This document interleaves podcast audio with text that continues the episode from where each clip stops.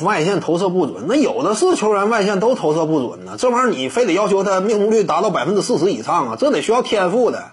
你不是郭艾伦不努力，这些年以来郭艾伦投射方面那已经下了非常大的功夫了。你看二零一五年之前郭艾伦什么投射水准非常差嘛，远射三分一点都不靠谱。但是这些年你看看。啊，在联赛当中，随着一次次的失败，面对北京，啊，面对四川，那一次次的失败，他自己有了多大幅度的成长啊！那，不光是远射这块儿，进攻端个人的突破那也是日益精进。除此之外呢，他的组织传控能力也开始有所提升。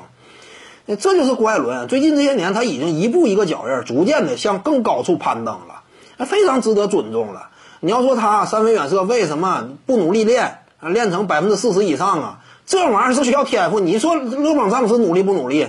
那整个生涯命中率三分球达到百分之四十以上了，这不是说你想就能的，也也不是说你作为一个观众，你非得要求他努力，他就一定能达到。他达不到，你就说他不努力，不是这么一个逻辑，对不对？每个球员他都有自己的特点。那你怎么不说啊？一些射手啊，你为什么你不练突破？他不是不练，你不行，在这方面天赋不够。一名球员你应该像韦德那样突破呀，这是需要极高的天赋的，天生就具有这样一种球感突破，这方面他就有这样一种灵动的意识，他才能够做到。你不是说谁都能做到的。因此呢，郭艾伦这投射呀，我感觉呢，就目前啊，他已经可以了。只不过呢，他本身就不是一个真正的射手，因此呢，赛场之上有时候对方真要说稍微针对一下啊，你这块呢前两投又不进，那可能说信心呢稍微受到打击。你别说他了，你就字母哥、阿托的昆博。国际赛场之上，啪啪连续扔扔两个三分球，对方再给他空位，你看他还敢投啊？他也马爪，不也不照不敢投，这就是嘛。他本身不是一个射手，你这种打法之下呢，我偶尔投一投可以。对方真要是我连续两次不中，还给我机会，他也不敢投了。这是现实嘛？所以你不能说太怪他。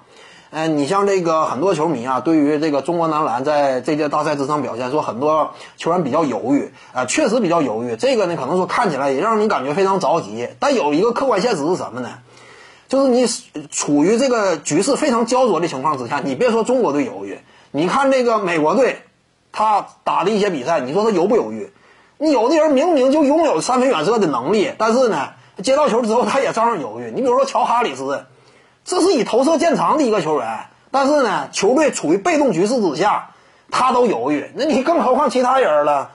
这犹豫也也是情理之中的，因为场上局势太关键、太紧迫，有时候那就要求极高的心理素质，你才能够掌控住住局面，那不是说每个人都能具备的。各位观众要是有兴趣呢，可以搜索徐静宇微信公众号，咱们一块聊体育，中南体育独到见解就是语说体育，欢迎各位光临指导。